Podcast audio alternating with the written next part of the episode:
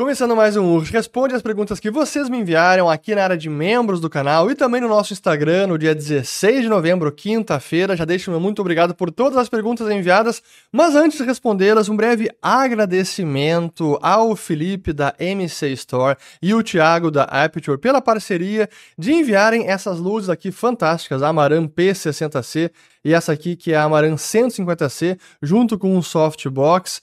E esse é um equipamento profissional e que dá uma qualidade de imagem assim inigualável. E a gente está num processo de melhoria do estúdio, teremos mudanças para este ano, talvez, certamente para o ano que vem, a gente vai fazer um rearranjo. E parte das melhorias passa por equipamentos mais profissionais e que dão realmente um salto na qualidade da iluminação que não tem comparação. E as luzes da Apture realmente são referência no mercado. Quando a gente fez essa parceria, eu fiquei muito contente. Já gravamos, inclusive, todas as aulas do Nas Fronteiras do Dinheiro com essa iluminação, que quem já viu o resultado está percebendo que é outro nível. Assim como o vídeo de apresentação do Nas Fronteiras também foi utilizando esse equipamento. Então, quem quiser saber mais sobre todos os equipamentos audiovisuais que a MC Store distribui no Brasil, vou colocar o link aqui no vídeo. Como vocês sabem, a gente tem aqui uma preocupação com qualidade na produção dos vídeos e conteúdos em todos os sentidos. É na imagem, é com iluminação, é com áudio. E a parte mais difícil de todas, eu já falei sobre isso em alguns vídeos do canal, é justamente a iluminação. Para conseguirmos um resultado tão assim profissional e agradável que a luz natural fornece, neste momento estou aqui com a janela aberta, essa luz natural, somente uma luz profissional com a qualidade que a Aperture consegue produzir. Então, aguardem novidades no canal nos próximos meses. Pois bem, então, feito este agradecimento, Primeira pergunta aqui do membro, o Marcos, perguntando o seguinte: algumas pessoas comentam sobre índices de inflação oficiais estarem sempre abaixo do real, em especial o Peter Schiff e o Luiz Barsi. Existem estudos acerca disso? Qual a sua opinião? Existe sim, tem até um americano chamado Shadow Stats, que busca calcular o CPI americano, que é o IPCA deles, com a mesma metodologia que se utilizava na década de 80, porque ela vai mudando. Então, sim, é. Eu diria que o, a, a crítica com relação aos índices oficiais de inflação ela é válida, tanto para o Brasil quanto para os Estados Unidos. E índices de inflação, eles são altamente subjetivos, arbitrários, sofrem ajustes de metodologia, de composição na cesta de produtos. Então, claro que acaba tendo essa diferença. E mais, o índice de inflação é uma média dos produtos consumidos pelas famílias brasileiras e americanas ou de qualquer país. E isso muda de pessoa para pessoa. O meu padrão de consumo é diferente do seu padrão de consumo, do seu vizinho, de alguém no Nordeste, de alguém no Sudeste. Então não há nenhum índice de inflação capaz de expressar perfeitamente a perda de poder de compra da moeda. Os índices oficiais de preços ao consumidor são, na melhor das hipóteses, uma boa aproximação, com todas as suas deficiências. Então é importante ter isso em mente. Agora, claro que eles podem às vezes sofrerem algumas alterações um pouco mais gritantes e preocupantes, mas essa crítica eu vou deixar para o final porque temos uma pergunta sobre isso, sobre o nosso IBGE, mas enfim. Aguardem, sigam no vídeo, vamos lá. Aqui a próxima pergunta da Alice. Moro fora do Brasil e só invisto fora. Estou 80% em renda fixa por causa dos juros altos para os padrões americanos. Quando acha que é a hora de entrar mais em renda variável? A recessão vem? Boa.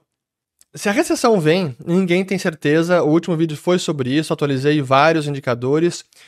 E ainda, a maioria dos indicadores, pelo momento que eles estão é, os valores que eles estão registrando neste momento ainda sinalizam uma probabilidade maior de recessão. Isso é suficiente para a gente ter certeza que uma recessão vai acontecer? Não é. Algumas economias já estão em recessão, e eu falei sobre a economia americana. A Alemanha, praticamente em recessão, a Inglaterra também, alguns países da zona do euro também, China desacelerando, o Japão teve um PIB bem fraco também no terceiro trimestre, veio é, em território negativo, então contraindo. Brasil ainda não, embora o IBCBR de setembro, a prévia já foi também negativo, mas nos Estados Unidos isso não aconteceu. Mas qual é o ponto com relação a essa alocação, o quanto de aumentar renda variável ou renda fixa? Neste momento, quando a gente olha daqui para frente, e sempre pensando em relação ao risco e retorno, o que a economia está dando sinais de estar enfraquecendo e que possivelmente isso pode prejudicar a lucratividade das empresas, daqui para frente eu não vejo um cenário positivo para as ações em geral. É preciso fazer stock pick, analisar é, negócios em específico, porque pode haver alguns descontos maiores que outros, alguns setores que, que estão mais descontados. Mas, em geral, eu diria que o cenário para a lucratividade das empresas nos próximos 12 a 24 meses não é um cenário mais positivo. E se bolsa é lucro, imaginar que lucros em quedas devem sustentar preços de ações em alta me parece pouco provável. É nesse sentido que, para mim, a relação risco-retorno agora para ações ainda está desfavorável, especialmente no mercado americano. Vejam, o SP500 está aqui ainda em 4.500 pontos, olha só. Voltando aqui, ó, desde a máxima que foi atingida lá em 2021 ainda, ó, foi o final do ano, que chegou em 4.800, está pouco abaixo, então praticamente aquele bear market já foi revertido. Será que a partir desse momento, o SP500 está engatando um novo rally sustentável de longo prazo? Me parece pouco provável. Posso estar errado? Posso. Para mim, hoje não compensa o risco exatamente pelo que você falou. O que há de alternativa no mercado de crédito que os juros estão rendendo 6, 7, 8%. Se quiser tomar algum papel um pouco mais arriscado, de grau especulativo, 8, 9%. Então, prospectivamente, os retornos da renda fixa estão compensando um maior risco na renda variável e um retorno de menor potencial. É, é nesse sentido. É o que eu falei do, sobre o Howard Marks. Até não sei se eu falei sobre ele aqui. Na verdade, foi o tema da nossa missão global. Eu trouxe o conceito do Howard Marks de é, o momento atual de estarmos presenciando uma transformação profunda no mercado de investimentos, especialmente quando se fala em alocação pesar mais a mãos em renda fixa e menos em renda variável, especialmente no mercado americano. O mercado brasileiro é diferente. Veja a bolsa aqui que chegou a bater 125 mil pontos hoje, sexta-feira, quase 11h30 da manhã que estou gravando este vídeo. Pois bem, aqui seguindo, próxima pergunta, aqui do Maurício. Poderia comentar sobre a visita do Xi Jinping com o Biden? Foram tratar algo específico, será? E logo depois Biden o chamou de ditador. Pelo menos nessa ele acertou no discurso. Ai, pois é. Jesus. Vamos lá. Essa era uma visita que estava sendo programada há algumas semanas. Tivemos algumas autoridades. O senador Schumer, americano, esteve na China e esteve em reunião com o Xi Jinping, até além de outros empresários. O Nilson, que é o governador da Califórnia, também esteve na China. Então, já estavam programando essa visita e foi em São Francisco, na Califórnia, com uma série de empresários, os principais americanos, Larry Fink, Steven Schwartzman da, da Blackstone, Larry Fink da BlackRock, Tim Cook da Apple, Elon Musk da Tesla e Twitter, o, é o X, enfim, uma série de empresas.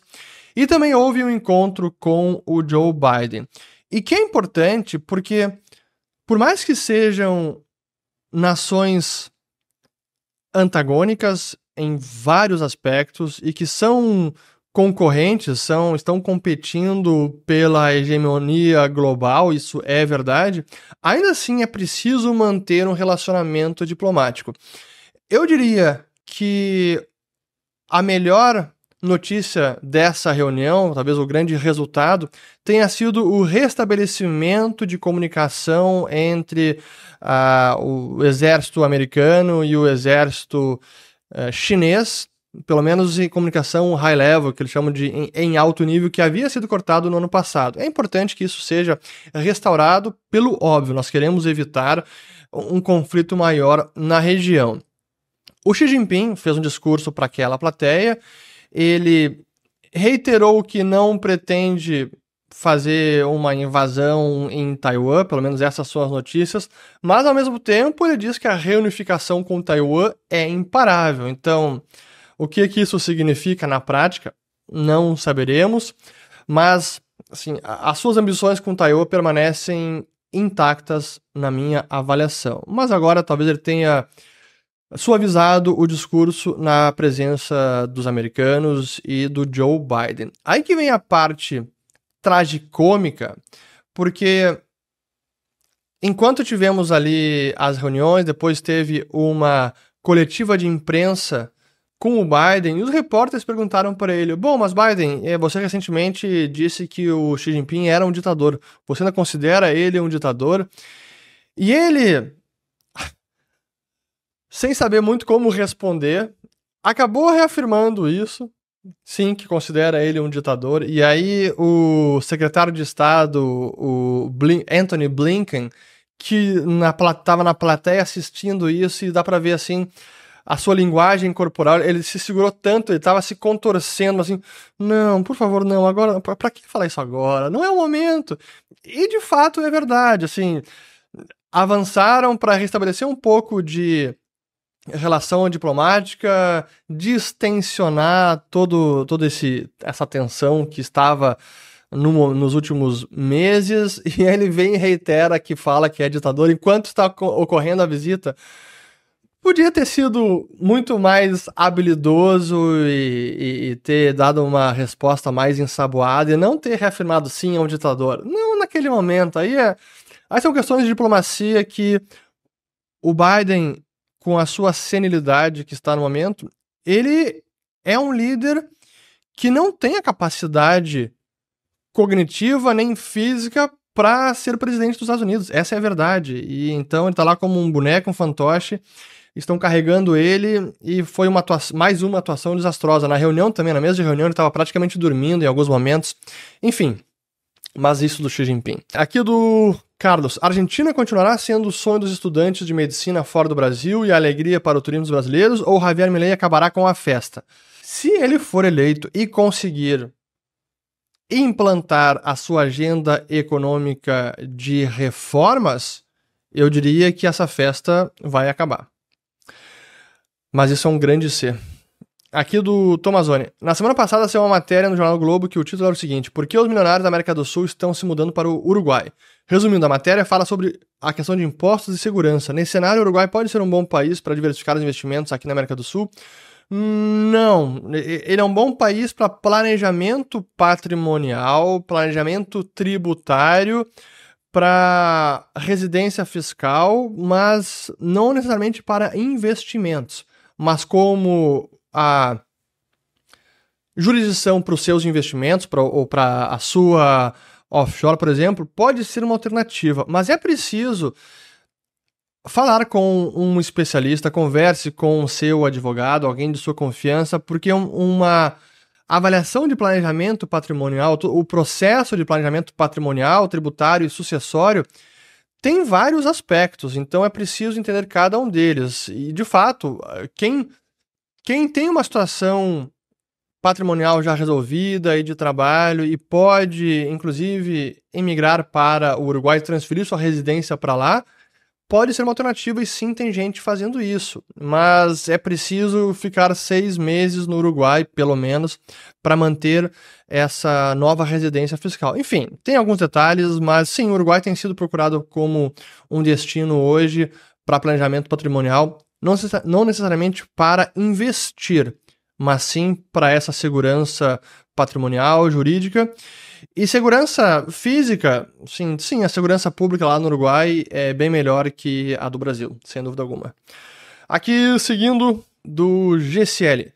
Como interpretar os dados, os atuais juros dos bons americanos, chegando aos atuais 5%? Isso é um sinal de que temos menos interessados em investir nessas dívidas? É uma boa pergunta pelo seguinte: em tese, os juros que um título de dívida estão pagando dizem respeito a uma série de fatores. Dizem respeito à qualidade do emissor, então, qual é a capacidade financeira de repagamento da dívida? Dizem respeito à demanda por essa dívida, então de quem está investindo nesses instrumentos, também dizem respeito ao próprio estoque dessa dívida, quanto maior for a quantidade desse papel no mercado, menor tende a ser o seu preço, por consequência, maior tende a ser o seu rendimento, o seu juro. Dizem respeito à busca por segurança, dependendo do instrumento, enfim, tem uma série de fatores. No caso americano atual, tem influência tanto da taxa básica de juros que o Fed tem elevado nos últimos 18 meses, que chegou em 5,5%, tem influência da enxurrada de treasuries que o Tesouro Americano está emitindo para bancar o seu enorme déficit fiscal. Então, isso aumenta a oferta desses papéis no mercado. Se a demanda por esses papéis não compensa o aumento de oferta, a tendência é o preço diminuir. Ou dito de outra forma, a tendência é o juro aumentar. Então, tudo isso está relacionado, mas é, pode ser que, mesmo com o aumento de demanda por treasuries, se o aumento da oferta de treasuries supera a demanda, ainda assim os juros podem subir. Então é importante analisar todos os aspectos. Aqui do Carlos. O que acontecerá com a economia da Argentina em médio e longo prazo caso Sérgio Massa vença as eleições? Eu diria que será a continuação desse desastre e sem nenhuma perspectiva de melhora, infelizmente, e com uma possibilidade bem assim real de hiperinflação. Já chegou em 140% a inflação anual na Argentina. E não há proposta nenhuma de reforma pelo Sérgio Massa. É assim, não é apenas um candidato que, para mim, tem uma visão econômica e ideológica que seria a perpetuação do colapso econômico argentino, mas que não há nem propostas concretas. Assim, é uma pobreza de programa, de políticas públicas. Increíble. Mas vamos lá. Aqui do Everton. Ainda estamos numa economia global de fragilidade. Vejo essa euforia como uma grande armadilha. Os fundamentos não indicam recuperação robusta. Os próximos dois anos permaneceremos somente em voo de galinha no mundo todo? Eu diria que os próximos dois anos, pelo menos o próximo ano, não é ainda um ano de crescimento econômico. Aí que vem um ponto importante que é qual é a, a, a essência dos ciclos econômicos. Você tem uma fase de expansão, a economia cresce, se desenvolve, tem mais investimento, tem mais sobre investimento, sobre consumo, erros empresariais, investimentos em excessos, e aí vem o momento da crise ou início da recessão, a contração econômica, e também o momento de expurgo desses excessos. Um desses expurgos, uma limpeza que acontece durante a fase de recessão, é o saneamento dos balanços, repagamento de dívidas, desalavancagem. Então, quando a gente imagina que a economia mundial ainda está bastante alavancada, especialmente o setor público, para reiniciarmos um novo ciclo de expansão, é preciso também passar por essa desalavancagem, para que se diminua o nível de dívida no sistema, porque senão será um novo ciclo de expansão com mais endividamento sobre um endividamento ainda elevado e tende a fazer com que o crescimento econômico seja menos robusto do que anteriormente. Foi exatamente isso que vimos na década de 2009 até 2019, ou até a pandemia. Foi o ciclo de expansão econômica mais longevo da história dos Estados Unidos, registrada desde o primeiro ciclo em 1854, e durou 129 meses, acho que foi esse o, o total desse ciclo. Porém, foi o ciclo menos intenso, então foi um crescimento longo, mas com uma intensidade muito baixa, porque o sistema ainda estava muito alavancado. Então, imaginando que daqui para frente o mundo vai conseguir crescer de forma muito robusta, com esse nível de alavancagem e com a demografia sendo um fator que pesa no crescimento econômico hoje em várias economias desenvolvidas, não dá para ficar otimista que o crescimento vai ser robusto. A gente precisa eh, depositar todas as esperanças em ganhos de produtividade como inteligência artificial, que é uma realidade certamente vai produzir ganhos importantes, mas como mensurar esses ganhos? Como estimar o potencial de crescimento econômico oriundo de saltos de produtividade pela inteligência artificial? É muito difícil. Então, sim, nesse momento não dá para dizer que a economia mundial está num, num, num, iniciando um forte ciclo de expansão econômica. Não chegamos lá ainda. Minha avaliação? Posso estar errado? Posso, daqui a um ano, vamos reavaliar. Só para frisar esse ponto aqui importante, porque eu, eu leio os comentários, claro, e eu, eu vejo aqueles mais. É, não haters, mas aqueles que gostam de avacalhar aqui na seção de comentários, sempre, ah, é, tá prevendo crise, crise, recessão, nunca chega, nunca chega. É, e é verdade, mas são o que os indicadores estão dizendo, né? Uma previsão do tipo bola de cristal, olha, vai chegar a recessão porque eu acho que. Não, indicadores. E você pode ver os principais institutos de pesquisa, economistas, analistas chegam à mesma conclusão. O The Conference Board, que produz o Leading Economic Index, indicador econômico antecedente para os Estados Unidos e para o Brasil também, diz exatamente isso. Porque há uma metodologia, há o acompanhamento dos indicadores e é o que eles estão sinalizando. Ainda assim, não é uma certeza. Portanto, o ideal é você, e eu, eu, eu compatibilizo essa análise econômica com os investimentos, é Bom, e se não acontecer uma recessão? E se ela não chega? O que, que eu faço? O que, que eu. Como é que isso vai afetar os, a minha carteira de investimentos? É nesse sentido que você precisa ter bons ativos que se beneficiem em qualquer cenário. Pô, digamos que é, eu, a gente não tem uma recessão, a economia volte a crescer. Hoje, eu estou bem posicionado em renda fixa americana, com bons retornos. Eu estou com alguma alocação relevante em posições que ainda têm potencial de ganho, como por exemplo urânio, ainda tem potencial, mas já falei que tem que diminuir a exposição. Eu ainda tenho renda variável brasileira, então tenho ações brasileiras por meio de fundos, tenho o Bitcoin também. Então, quando a gente olha o cenário, mesmo que não tenhamos uma recessão e a economia volte a crescer, a minha carteira de investimentos vai se beneficiar desse movimento. Ah, e se tivermos uma recessão, bom, certamente a parte de renda variável pode prejudicar, mas a parte de renda fixa vai defender retornos menores na parte de renda variável. Então é, é nesse sentido que não é tentar adivinhar o curso dos eventos, mas sim se posicionar independentemente do curso dos eventos. É o conceito de antifragilidade do seu Nassim Taleb. Aqui do RZDFKFA. Seria o Bitcoin a descoberta do dinheiro na forma mais perfeita que a humanidade já presenciou, como Hayek e Ford profetizaram no passado, o ativo final? Eu diria que hoje é uma das formas de dinheiro mais engenhosas e tecnologicamente superiores a que até então conhecemos. Porém, analisando do ponto de vista de economia, eu concedo que há debates ainda válidos em torno do Bitcoin como um ativo monetário, como o melhor dinheiro. Por exemplo, a questão da sua oferta ser limitada.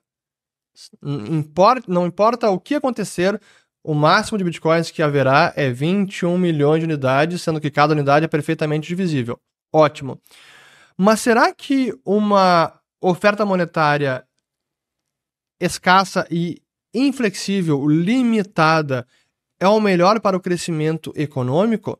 Tem economistas que dizem que não, como o George Selgin, quem eu respeito muito, ele afirma que não é o melhor arranjo e que nesse sentido o ouro é superior porque o ouro também responde a variações de preço. Se o preço do ouro dispara muito, isso vai, in, vai incentivar a mais mineração de ouro, que vai regular a oferta com a demanda e tende a reduzir o preço do ouro e aumentar sua quantidade. Então, o ouro tem essa regulagem de oferta na quantidade pelo preço. O Bitcoin não tem.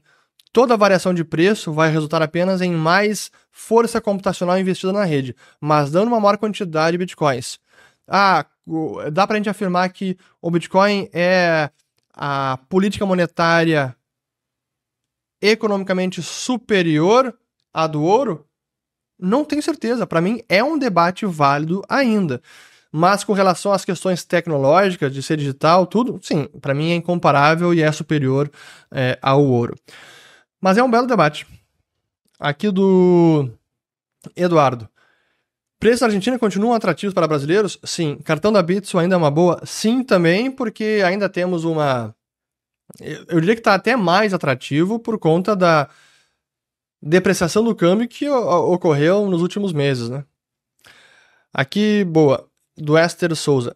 Livros para entender economia, observação, não sei nada. Eu sempre cito o do Mises, As Seis Lições, que é uma palestra, uma é o resumo de palestras que o Mises deu na Argentina na década de 50, lá em Buenos Aires, as seis lições. Ou então, bem básico, mas muito bom, que é o do Peter Schiff com o irmão dele, Andrew Schiff. É, por que a economia cresce e por que ela quebra? Bem interessante, até bem ilustrado. Pode começar por aí. Aqui da Fernanda. Como você selecionou os países para fazer o Nas Fronteiras do Dinheiro? Primeiramente, acho que foram países importantes, assim, qual foi o nosso critério? Alguns cases importantes que estão sempre aí na, na mente dos brasileiros, na preocupação: Argentina, nosso vizinho. Segundo, o centro econômico do mundo, Estados Unidos, porque é lá que está o Federal Reserve, que emite a moeda de reserva, é a principal economia do planeta, lá que ocorreram grandes eventos econômicos que transformaram o mundo no último século, crash de 29, é, grande crise financeira de 2008, é lá que está o Vale do Silício, lá que está Washington também, que é a capital política do mundo. Enfim, então esse foi o objetivo de fazer nos Estados Unidos. Depois, indo para a Turquia, que é um país que também sofre com alguns problemas que o nosso atual presidente flerta bastante, intervenção do Banco Central, reduziu juros da marretada e que lá acabou produzindo efeitos gravíssimos para a economia do país. É isso que a gente retrata no documentário, que ficou sensacional. A Grécia, porque estava do lado da Turquia, é uma hora de voo, e também não apenas é o berço da civilização, mas a gente foi lá mais para explorar os temas econômicos dos últimos 20 anos, a crise do euro, crise da Grécia, e o que aconteceu com o país. Também tem algumas lições importantes que a gente pode extrair de lá. Aí Dubai, porque eu tive, eu morei em Dubai, foi onde eu tive a minha grande o grande aprofundamento em ciência econômica foi onde eu me apaixonei pela economia, foi vivendo a realidade, entendendo pela teoria o que acontecia com a economia daquele emirado e foi a, a enorme, extraordinária bolha imobiliária de Dubai. Eu, eu, acabei vivenciando tudo aquilo na pele. Então fizemos um documentário sobre a bolha de Dubai também, ficou sensacional. E Japão, porque, por casualidade, eu tive no Japão no ano passado e acabei já produzindo um documentário lá sobre a bolha imobiliária do Japão, que também foi muito importante, né? Porque o Japão era a segunda potência econômica na década de 80, que muitos prognosticavam que ultrapassariam os Estados Unidos, acabou não acontecendo, e o Japão é um case único em termos de política monetária, crescimento econômico, estagnação, demografia, produtividade, enfim. E aí vale a pena explorar também a economia japonesa por vários aspectos, não apenas na questão de é, ciclo econômico, mas também de política monetária, de investimentos, como isso impacta a vida do cidadão, enfim, é um, um conteúdo riquíssimo. Então, esses foram os critérios, mas agora a próxima tarefa é planejar a próxima temporada da Nas, do Nas Fronteiras do Dinheiro e os próximos destinos. Aguardem. Aqui do Leonardo e do Fernando aqui, ó. Será que essa recessão do Zeo nunca chega porque está todo mundo esperando por ela? Esse crash vem ou não vem? Crash de mercado são outros 500, eu já respondi no outro vídeo, não vou, não vou me estender agora. Mas recessão, será que é porque está todo mundo esperando? Não, assim, não é por isso. Para mim, um dos motivos é. Um, os estímulos em 2021, 2021 foram tão intensos que ainda há resquícios desses pacotes de incentivo à atividade econômica, especialmente nos Estados Unidos, e eles não se esgotaram. Isso está mantendo a resiliência do consumidor americano.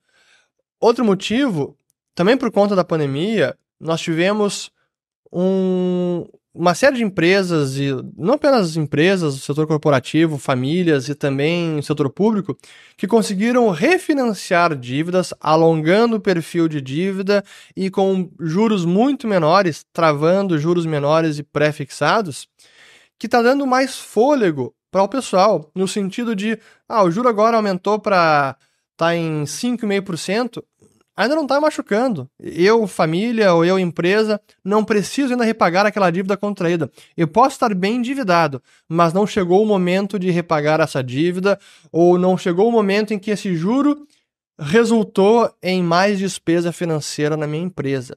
Então isso está dando mais fôlego. Acho que são dois motivos que explicam o porquê da recessão não ter chegado ainda. Aqui a pergunta do Luiz. Você enxerga o mercado imobiliário de Porto Alegre inflado também? Não, nem em Porto Alegre nem no Brasil.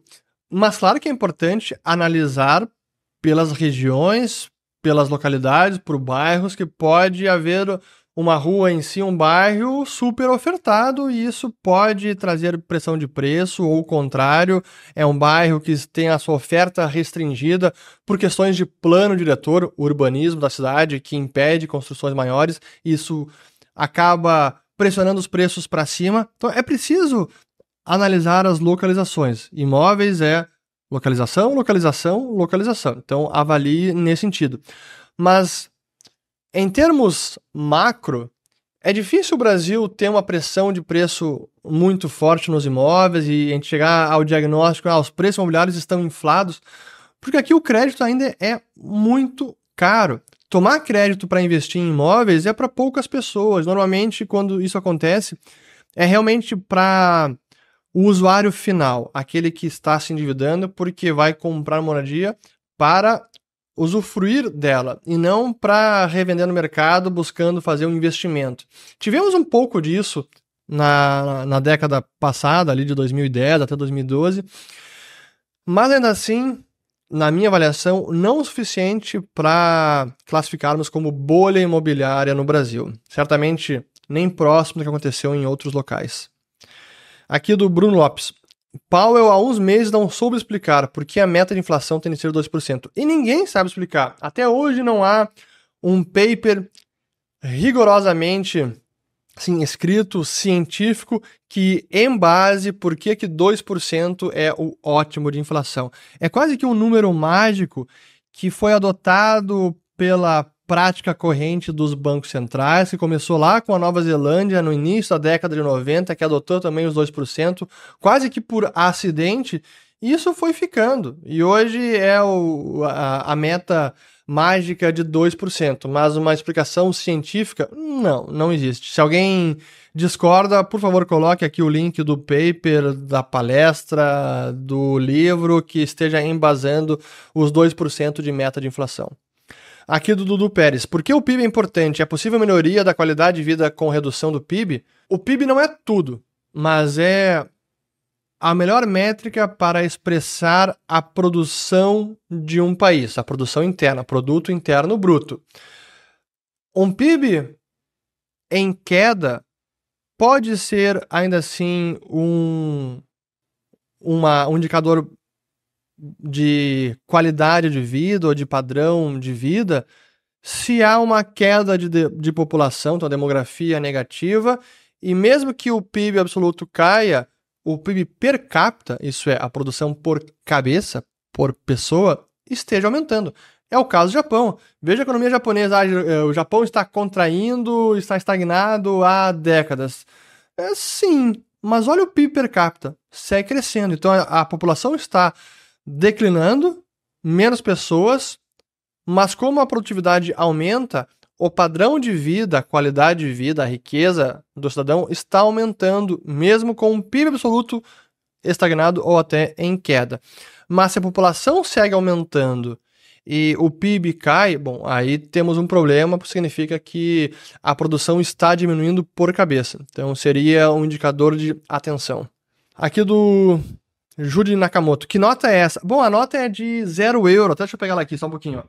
Em minha gaveta eu tenho vários. Eu tô preparando um, um quadro aqui com todas as notas de zero euro. Até me perguntaram que quantas notas eu já tenho. São várias, devo ter umas 15 já. E a maior parte delas são vocês, telespectadores que acompanham o canal, acompanham o Instagram, que me enviaram. E eu fico sempre muito contente, que para mim é um baita presente é, é inestimável. E essa aqui foi a última que eu recebi.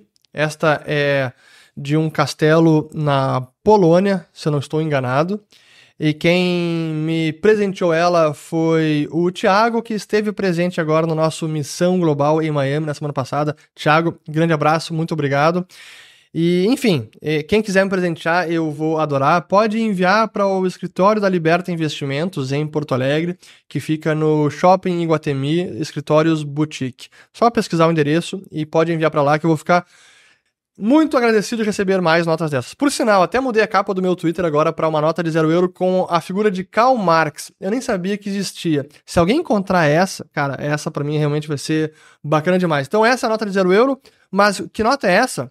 Para quem não se lembra, essa é uma nota que começou a circular, deve fazer uns 10 anos, eu acho, talvez mais, não sei exatamente quando, mas e nem lembro qual foi o país que começou essa onda aqui.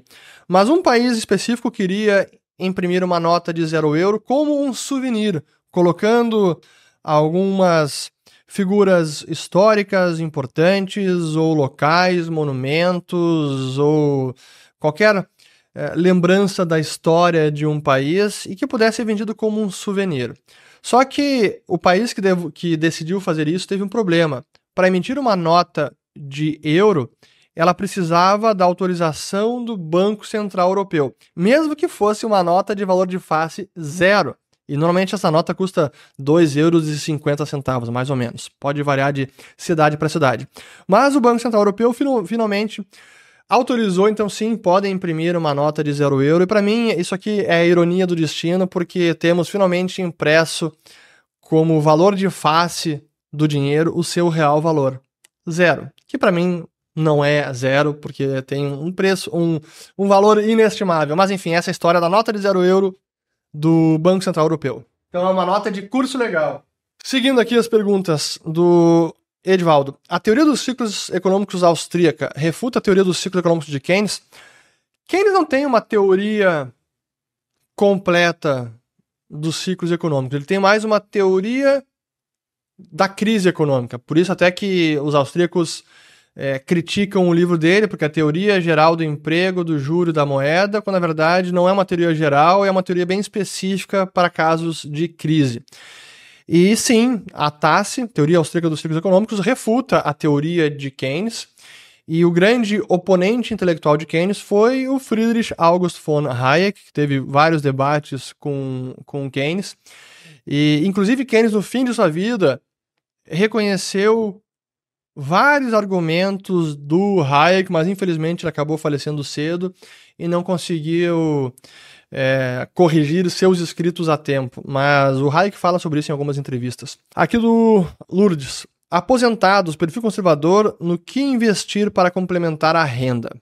Depende de cada pessoa, depende do perfil, depende de do patrimônio disponível, mas via de regra, se já está aposentado e não tem uma renda, é preciso buscar investimentos que produzam algum rendimento.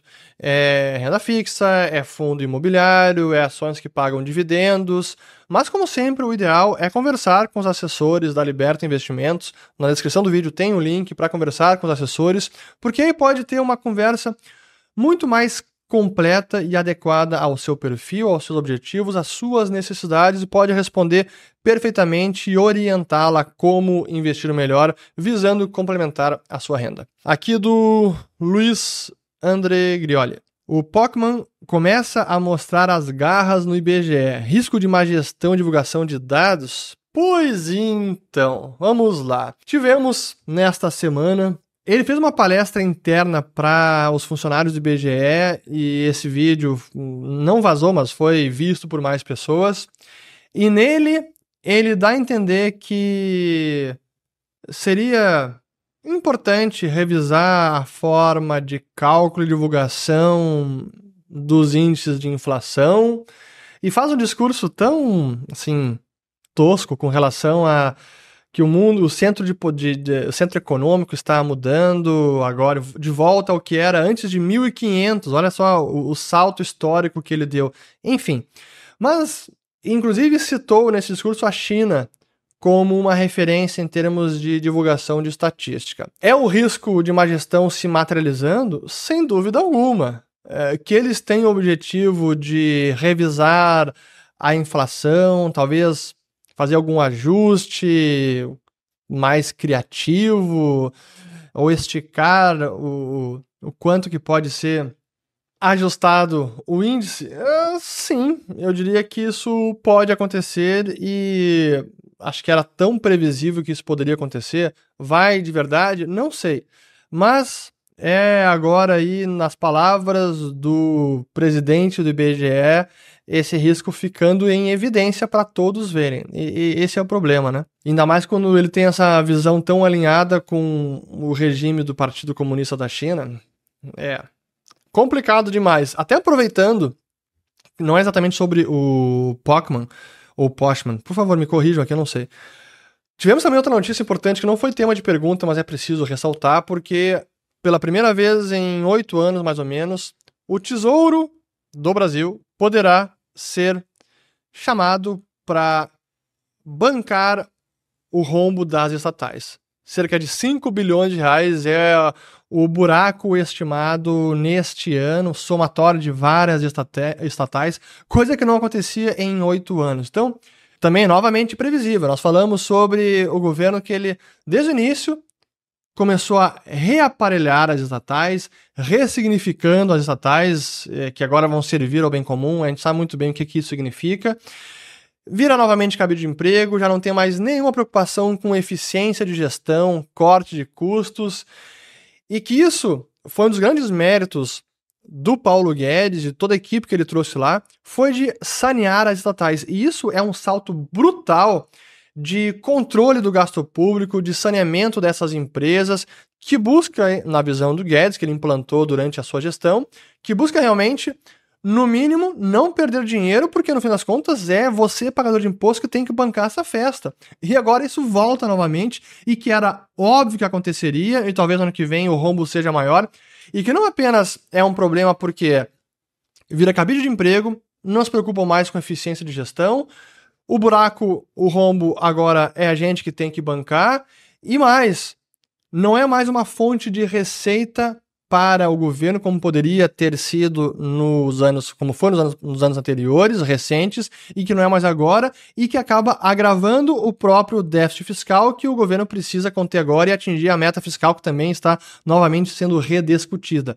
É, é assim, impressionante, é um tiro no pé atrás do outro. Mas nada do que já não era previsível. Ressignificar as estatais, as estatais servir ao bem comum significa aparelhá-las, inchá-las, desperdiçar recursos e que a conta por isso quem paga é o cidadão brasileiro, pagador de imposto, que tem que cobrir esses rombos que estão sendo gerados e possivelmente aumentarão nos próximos anos. Vamos lá, aqui do João, bem rapidinho aqui, ó.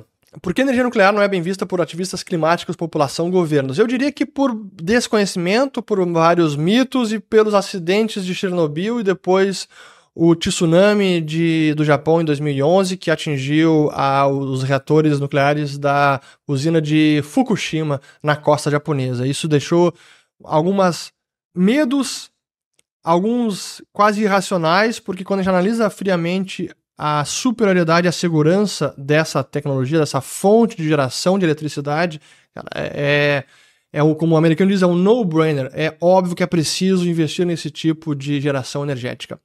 Aqui rapidinho do café com inovação. Uma possível vitória do Mirei poderia representar um caminho mais libertário para outros países? Não necessariamente. A vitória em si, não. A vitória e o sucesso de governo, aí sim, mas apenas a vitória, não quer dizer muita coisa. O Macri não é libertário, mas era mais centro-direita, ganhou e acabou voltando. Alberto Fernandes de Kirchner. Aqui do Lucas. Ministério do Trabalho proíbe trabalhar feriados e final de semana. Quais as consequências? Ai, ai, pois é, mais essa. Agora parece que essa mudança para permitir o trabalho no fim de semana é preciso autorização do sindicato. Por que é tão difícil deixar que as pessoas livremente pactuem. Se o trabalhador quiser trabalhar no fim de semana, ele trabalha. Se a empresa quiser abrir as portas, que abra. Quem quer trabalhar, que trabalhe. Por que precisamos sempre do governo de um terceiro dizendo que pode ou não pode ser feito? É, é um é o mal histórico da CLT, do varguismo que quer ditar todas as relações de trabalho entre empregador e, traba e, e, e empregado e acaba só atrapalhando. Isso aqui, enfim, a consequência é atrapalhar mais ainda. E muito bem, acabamos aqui mais um Responde. Espero que vocês tenham um ótimo domingo, desfrutem com suas famílias, com seus amigos. Também espero que tenham lavado as louças. Quem não é membro do canal ainda, torne-se membro. Nós temos vários vídeos sobre vários assuntos mais aprofundados. A gente responde as perguntas de vocês ao vivo toda quarta-feira. À noite teremos resultados das eleições argentinas. Hoje é um dia importante. Javier Milei e Sérgio Romassa no segundo turno. E quem sabe a gente entra ao vivo hoje. Vamos ver. Vou tentar me programar para isso, para analisar os resultados das eleições da Argentina. Fico por aqui. Até o próximo. Valeu!